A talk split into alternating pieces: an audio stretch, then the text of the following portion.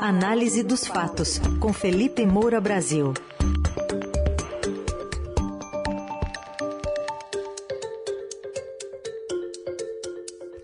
Hoje com a análise dos 40 minutos de Jair Bolsonaro no Jornal Nacional. Oi, Felipe, bom dia. Salve, salve, Raizen, Carol, equipe da Eldorado FM, melhores ouvintes, sempre um prazer falar com vocês. Bom, para início de conversa, eu, a gente falou mais cedo aqui, não deu para ler tudo, né? Porque no ar é complicado, mas o blog Estadão Verifica, serviço de checagem aqui do Estadão, constatou uma mentira a cada três minutos. Pois é, e é um formato de entrevista, de sabatina, que faz com que o candidato fique bastante à vontade para mentir, porque hoje você tem recursos tecnológicos, é, exibição de vídeos, infográficos, tudo isso que poderia contribuir para que uma entrevista com um candidato à presidência da República, o mais alto cargo do Poder Executivo, fosse feita de uma maneira mais objetiva, sem é, permitir é, tanta avacalhação dos fatos. É difícil usar outra palavra, porque a eliminação das, das nuances é evidente no discurso de Jair Bolsonaro, a eliminação da escala temporal. Então ele fala que fez algo, só que ele fez muito depois e sob uma imensa pressão, em vez de ter feito antes, é, como, é, por exemplo, a compra de vacinas. E quando você faz é, um roteiro de perguntas que não surpreende, você acaba levantando muitas vezes a bola para ele cortar com uma mentira que depois não vai ser checada pela maioria dos espectadores que estão assistindo aquela entrevista. É, você tem pessoas que acompanham o debate político de uma maneira mais minuciosa, mas a grande maioria da população vê ali é, o comportamento do presidente, o comportamento dos, dos, entrevistadores, fica mais simpático a um lado ou ao outro, é, e se ele fala com mais segurança, com mais relaxamento, a pessoa pode acreditar que, ah, beleza, foi tudo bem e tal, quando na verdade ele está falseando a realidade o tempo todo. Então ele é, começou sendo questionado sobre o fato de ter xingado ministros do STF. Aí já chamou de fake news. É, aí pareceu inicialmente que ele adotaria um tom beligerante, mas mesmo quando ele chamou de fake news do William Bonner, ele estava mais contido, o Jair Bolsonaro. E esse comportamento ele manteve durante toda a entrevista e os aliados dele queriam que ele se comportasse dessa maneira, né, sem é, algum arroubo retórico mais grave que pudesse ser interpretado como um deslize que resultasse é, em perda de pontuação nas pesquisas. Aí o Bonner lembrou que ele chamou Alexandre de Moraes, ministro do Supremo, de canalha. E ele então tentou se corrigir sem dar o braço a torcer, como é próprio de Jair Bolsonaro, dizendo que ah, foi só um ministro, você falou ministros. Só que o Jair Bolsonaro já xingou Luiz Roberto Barroso, também ministro do STF, de FDP, né, não vou dizer aqui a expressão chula, de imbecil, de idiota. Só o melhor ouvinte que quiser conferir, é, muitos espectadores do Jornal Nacional não vão conferir nada, né? mas Aqui as pessoas acompanham mais a política, podem entrar no YouTube, colocar Bolsonaro, Barroso, idiota, imbecil, FDP, que vai ver lá os vídeos de Jair Bolsonaro se referindo dessa maneira a ministros do Supremo Tribunal Federal. Então a fake news é, foi dele. E aí você teve já o papo sobre a pandemia, a cobrança dos apresentadores em relação à compaixão, em relação justamente à compra de vacinas, em relação a ele é, ter mostrado aquele descaso é, com expressões como e daí, e se você tomar vacina, você pode virar jacaré, e aí falou de figura de linguagem, falou que isso faz parte da literatura brasileira ou portuguesa, é, um papo assim de um, um, nível de boçalidade, com perdão da, da palavra, que dá tristeza, né, de ver o presidente da República é, tentar de todas as maneiras negar a sua responsabilidade sobre a situação que se instalou no Brasil com a, a circulação de um vírus potencialmente letal sem que ele quisesse é, aderir àquelas medidas que estavam sendo recomendadas é, pelos profissionais da área, porque ele tinha medo de perder os indicadores econômicos para o momento da reeleição. Era disso que se tratava simplesmente. Então ele foi aderir ali à propaganda de cloroquina como uma cura milagrosa, etc. Um remédio, um remédio sabidamente ineficaz. É, e que houve estudos mostrando a sua ineficácia. E ele foi ignorando todos esses é, estudos. E aí diz, ainda hoje, em 2022, que não, era preciso respeitar a liberdade do médico, etc. Quer dizer, ele muda o foco é, do, do problema. E aí foi questionado sobre é, Manaus, onde as pessoas morreram asfixiadas, sem ar, falta de ar, que é uma das piores mortes possíveis. E aí a Renata Vasconcelos falou: Manaus ficou mais de uma semana, nove dias, com as pessoas sem ar é, no, nos hospitais. É, e falou que o Bolsonaro chegou a imitar uma pessoa é, com falta de ar. E o Bolsonaro falou: ah, quero ver vocês exibirem, e eu imitando falta de ar, como se ele não tivesse feito isso. E aí estão todos os portais de notícia hoje mostrando a imitação dele em vídeo. Eu compartilhei no meu Twitter, arroba Brasil, para quem quiser ver. Mas quando ele fica acuado na TV, ele mente descaradamente e, repito, muita gente não vai checar. Então, ele finge que ele fez aquilo que precisava ser feito. A cronologia dos fatos a respeito de Manaus está no meu artigo, quem quiser procurar também. É, o sistema só cuida de si. É, então, é, tem lá o, o, o, aviso que foi feito pela empresa White Martins ao Ministério da Saúde, que a explosão de casos é, de Covid é, havia feito aumentar em seis vezes o consumo é, de oxigênio, a empresa dizendo que poderia produzir até três vezes mais oxigênio do que previa é, o, o, contrato. Só que o Eduardo Pazuello, então ministro da Saúde, é, junto com a Mayra Pinheiro, né, então secretária de Gestão do Trabalho, estavam lá é, propagandeando cloroquina enquanto o sistema colapsava. E aí é, começaram a, a, as, as primeiras mortes, né? É, e elas foram aumentando.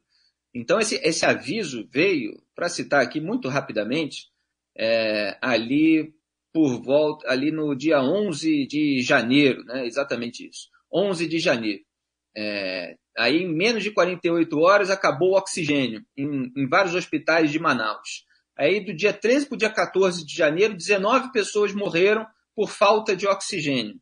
É, o desespero foi aumentando entre 14 e 15 de janeiro, 31 pessoas morreram por falta de ar e o governo não estava ocupado de levar o oxigênio para essas pessoas. Só que ele nunca vai admitir isso. Da mesma forma, a vacina, que é, a Pfizer demorou 93 dias, com dezenas e dezenas de e-mails para todos os membros da alta cúpula do Poder Executivo. 93 dias para ser respondida pelo governo de Jair Bolsonaro. E aí o Brasil foi ficando para o final da fila. E aí o Bolsonaro mente, dizendo que, ah, não, que não tinha vacina disponível. E aí depois desse tempo todo, quando nós, jornalistas, estávamos fazendo pressão para que o governo comprasse vacina para salvar a vida de pessoas que poderiam não ter morrido, aí ele começa a fazer uma alegação para justificar aquele atraso. Ah, não, mas é porque o contrato da Pfizer dizia que ela não se responsabilizava sobre por efeitos colaterais, etc. Você tinha um vírus potencialmente letal que estava matando as pessoas no Brasil depois de ter matado já na Itália e em outros países. E você tinha ali uma vacina recomendada é, pelas pessoas que entendem do assunto e que deveriam estar sendo consultadas e que era a vacina mais prestigiada. E ele, absolutamente negacionista da gravidade da situação naquele momento, deixou para depois. E aí, quando ele é questionado a respeito, ele fala assim, nós compramos 500 milhões de vacinas. Você veja, é, eu, eu volto e meia penso a respeito disso e falo a situação é, do jornalista. Porque muitas vezes o grupo político acusa é, os jornalistas do quanto pior, melhor. Ora, se fosse quanto pior, melhor, os jornalistas não estariam alertando para o problema. Quando o jornalista alerta para o problema, ele dá ao governante a possibilidade do governante se corrigir a tempo de o governante fazer o certo e, eventualmente, se apropriar do crédito por ter feito aquilo que deveria ter feito. O Jair Bolsonaro ele ataca a imprensa que o alertou e ele ainda quer o crédito por ter feito com atraso aquilo que a imprensa cobrava dele desde o começo. O caso da sabotagem do combate à pandemia, com atraso e o desdém em relação à vacinação, é muito ilustrativo é, é disso. É, mas a gente tem que fazer o trabalho, porque nossa preocupação é com o interesse público, é com o interesse é, da, da população. Então não vamos é, deixar o povo morrer para culpar o presidente da República. A gente alerta, olha, o povo vai morrer se não tiver vacina. E o presidente atrasa, atrasa, atrasa, aí depois a coisa está ficando é, realmente complicada, as imagens estão surgindo no Brasil, no exterior, aí ele vai e compra. Aí continua atacando a imprensa para depois dizer assim: olha, eu comprei centenas de milhões, etc. Ora, não comprou a tempo. É, muito bem. Depois é, teve também momentos sobre o, a mudança de discurso dele em relação ao combate à corrupção. A Renata Vasconcelos citou ali é, que antes ele negava a corrupção em seu governo e ele volta a negar, porque Jair Bolsonaro ele, ele muda o discurso, depois ele dá para trás e faz o discurso anterior. Naquela entrevista, ao, fugir de uma das perguntas, ele fala: ah, o que é importante é que é um governo sem corrupção, etc. Esse discurso ele já tinha alterado. Eu mostrei, inclusive, aqui na coluna Análise dos Fatos, eu fiz um, uma edição de vídeo com todos os discurso do Jair Bolsonaro sobre a corrupção. E antes ele dizia que era um governo sem corrupção, que acabou com a Lava Jato porque não tem corrupção, é como se não precisasse de investigação, porque ele, autoridade máxima, está dizendo que não tem, nós temos então que confiar na verdade oficial do presidente da República, é como se ele não pudesse acobertar nada, como se ele não pudesse se fazer de sonso, como se é, é, os investigadores não estivessem trabalhando em todos os lugares do mundo é, para ver as sujeiras que estão ocorrendo nas sombras do poder. E aí ele foi é, precisando ajustar esse discurso conforme iam aparecendo escândalos de corrupção. Ele fala, não, veja bem, são 20 mil obras do governo, não tem como fiscalizar tudo. Não, veja bem, são muitos ministérios, etc., não tem como é, é saber de tudo. Aí ele falou que, é, pelo menos, a corrupção agora não é endêmica. Está no meu Twitter, eu compartilhei ontem esse vídeo de novo há casos isolados que pipocam. Foi, isso, foi essa declaração que a Renata Vasconcelos é, citou. E ele tenta, de novo, sair pela tangente. É, a Transparência Internacional Brasil, inclusive, fez um fio, uma sequência de tweets, mostrando vários escândalos de corrupção do governo dele. O ministro Ricardo Salles teve que sair porque ele estava com medo de ser alvo de mandado de prisão do Supremo Tribunal Federal. Dessa vez ele quis perder o foro privilegiado para o caso dele ir para a primeira instância e ele ter mais tempo porque estava envolvido ali é, na, na questão das madeireiras, de exportação ilegal, etc. Teve toda uma investigação a respeito, ele ficou pendurado e saiu, saiu de fininho. É, teve o escândalo do MEC, que ele fingiu que não existiu. O ministro da Educação, Milton Ribeiro, estava liberando verba é, que era intermediada ali por dois pastores, é, que estavam cobrando propina dos prefeitos para liberar aquela verba do Ministério da Educação, do Fundo Nacional de Desenvolvimento da Educação, FNDE, que foi entregue ao Centrão. E aí a gente entra também é, nessa parte sobre o Centrão, porque ele foi ali questionado a respeito da mudança de discurso, e essa ele veio pronto de casa, essa, essa resposta, que é uma resposta manipuladora, evidentemente, mas que pode pegar gente distraída. Então o Bonner fala: olha, na campanha você disse que não integrava o Centrão, o general Augusto Heleno cantou a musiquinha, se gritar pega Centrão, substituindo a palavra ladrão por Centrão, mostrando o asco em relação àquele grupo político, e o Centrão virou a base do seu governo. É, é, e aí ele fala: você queria que eu fosse um ditador, então. Quer dizer, ele cria uma falsa oposição, que ou você é, faz tudo o que ele faz, é, junto com o Centrão, ou você é ditador. Agora, a realidade não é assim. O que ele prometeu em campanha era que ele não ia fazer o toma lá da cá. E ainda disse, ó, se tiver que fazer isso, eu tô fora. E olha o nível de toma lá da cá que Jair Bolsonaro fez. Se criou um orçamento secreto.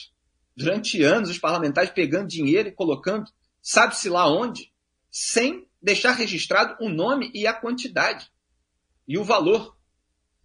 Então, é, o problema não é dialogar com o Centrão para você convencer a votar é, com base em argumentos e no interesse público, em projetos do governo. Isso é legítimo, isso é democrático. O que não é, é a corrosão da democracia com a apropriação de uma fatia imensa do orçamento, que agora está em 19 bilhões de reais para o próximo ano, foi 16 bilhões e meio nesse último ano, por é, parlamentares é, com uma distribuição que não é igualitária, quer dizer, quem apoia o projeto do governo ganha mais e ainda fica no escurinho, e ainda recebe estatais, como a Codevais, onde estão acontecendo escândalos de corrupção, com sobrepreço, com superfaturamento, teve batida policial, teve dinheiro vivo já em mais de um milhão de reais encontrado é, com um investigado, tem licitações com empresa é, fantasma usada só para maquiar é, uma suposta concorrência. E aí ele, Jair Bolsonaro ainda fala assim, é, quando é, questionado novamente é, sobre ele ter dito em 2018 é, que não integrava o Centrão, e depois de eleito ter dito, ah, eu sempre fui do Centrão, vocês elegeram um cara do Centrão, ainda rindo, ainda debochando do eleitorado que acreditou naquele discurso dele. Aí ele fala assim, não era Centrão na minha época, tipo, por isso que eu não falei em 2018. Quando em 2018, a palavra Centrão era falada o tempo todo. É pelo próprio Bolsonaro, pela sua própria campanha para atacar os adversários. Eu puxei ontem várias notícias de 2006, 2002, mostrando Lula é, tentando se aproximar do Centrão, porque o Lula também fez a compra de. É, o governo do Lula fez a compra de apoio parlamentar, inclusive com o mensalão, com o dinheiro sujo vindo de fora. Agora, o Bolsonaro institucionalizou isso e turbinou o, o preço do Congresso Nacional. Agora são milhões para cada parlamentar, dezenas de milhões, às vezes centenas, num, num, num orçamento total bilionário. Então, essa palavra já existe há muito tempo, Bolsonaro só admitiu depois da eleição que ele sempre fez parte desse grupo. Então ele criou, repito, uma falsa oposição, um falso binarismo, para posar de vítima ali de uma acusação de que ele deveria ser o ditador, e no fundo ele está sendo um grande democrata. Ora, não está sendo um grande democrata quando ele usa dos mesmos expedientes que criticava e de uma maneira ainda pior, legalizando a sujeira é, e, e, de uma forma absolutamente obscura. É, muito bem, tem muitos aspectos a comentar, Raizen, você Sim. fica à vontade quiser levantar qualquer bola. Não, só queria falando... saber se você ouviu panelaços aí no, no Rio. Eu ouvi panelaços, sim, aqui na minha vizinhança teve. É, eu, obviamente, estava concentrado ali para ver é, o que, que Jair Bolsonaro estava falando, é, mas acho que houve em todas as, as, as capitais, área urbana, é, tinha gente criticando, mas tinha muita gente também querendo ver como é que seria, mesmo quem é crítico do Bolsonaro estava é, querendo ver o desempenho, vendo é, se ele seria devidamente confrontado. Alguns assuntos faltaram, evidentemente, como rachadinhas, desvios em gabinetes passados, a própria sabotagem do combate à corrupção por meio do afrouxamento da legislação penal. O próprio general Eduardo Pazuello, falei aqui do caso de Manaus, ele foi salvo do processo por causa das alterações na lei de improbidade administrativa que foram patrocinadas pelo Jair Bolsonaro, junto com Arthur Lira, presidente da Câmara, que também é beneficiado pelas alterações e vai usá-las agora uhum. no processo, os quais foi condenado, mas que ainda não acabaram, porque não transitou em julgado. Então, assim, é, o grupo bolsonarista ele altera a legislação para favorecer os membros daquele grupo que estão encalacrados com a justiça. É, outra, outro ponto só para encerrar, porque seriam muitos, né? É, o Bolsonaro disse cinicamente que não acharam nada no vídeo da reunião ministerial de 22 de abril de 2020, porque ele foi questionado a respeito da interferência na Polícia Federal. Olha, esses assuntos. É um, é um, é um, esse é um dos assuntos mais documentados. Escrevi um monte de artigos a respeito disso, com cronologia. A imprensa mostrou mais de 20. A Transparência Internacional denuncia isso o tempo todo. Mais de 20 é, remoções ou trocas de delegados que atingem os interesses bolsonaristas. Então, se atinge, o sujeito vai lá e troca. E aí você tem um, o chilling effect, como se chama em termo técnico, que é o efeito dissuasivo, é para que os delegados nem sequer queiram mirar os interesses bolsonaristas sob risco de serem retaliados. Então é isso que se faz. É, e, e, eu achei, na ocasião, naquele vídeo, enquanto os bolsonaristas faziam propaganda na rede social, fingindo que não tinha nada, olha só, é, o presidente dizendo que não ia esperar para usar, eu vou ter que falar o palavrão que ele falou, é, não vou esperar foder minha família toda de sacanagem ou amigo meu. E aí, logo em seguida, ele fala, por isso vou interferir. E fala, se não puder trocar na ponta da linha, que era a superintendência da PF no Rio, onde tinha avançado um inquérito sobre o filho dele, Flávio, porque por atribuição ele não pode trocar diretamente a superintendência, ele fala, troco uhum. é, o diretor-geral da PF. Se não puder trocar, troca o ministro. E aí o Sérgio Moro acabou saindo do governo, apontando que não tinha alegação técnica para trocar o diretor da PF, que ele tinha, o Bolsonaro tinha dado carta branca. Não é, não é que apontou crime, apontou é, aquilo que estava sendo feito e pelo qual o Sérgio Moro não poderia responder. E no próprio relatório da PF, é, se mostra que aquilo que o Sérgio Moro falou, está na página 95, isso está é, no meu artigo, As Interferências de Moro no Sistema, para quem quiser confirmar. O delegado fala que se comprovou a verdade daquilo que o Sérgio Moro disse. É, só que, é, como no final não há uma, um indiciamento, é, etc., se usa aquilo para fingir que tudo foi mentira. Então, a realidade ela é mais complexa, ela tem mais nuances do que aparece numa entrevista curta, de 40 minutos, em que o sujeito, é, orientado pelos seus assessores para não ser beligerante é, e com algumas respostas é, é decoradas, ali, memorizadas, ele consegue é, manter um, um, certo empate. Né? Uhum. E agora, não é um resultado, só para concluir, não é o resultado perfeito para ele, porque ele está em segundo lugar e ele precisaria aí de uma turbinada na sua campanha. Agora ele conta com a turbinada no Auxílio Brasil e ele conta com o discurso para os evangélicos. Aí está a análise dos fatos com Felipe Moura Brasil, que volta amanhã, mas a coluna de hoje já já estará em podcast no radioeldorado.com.br e nas plataformas de áudio. Obrigado, até amanhã. Obrigado a todos, um grande abraço, tchau.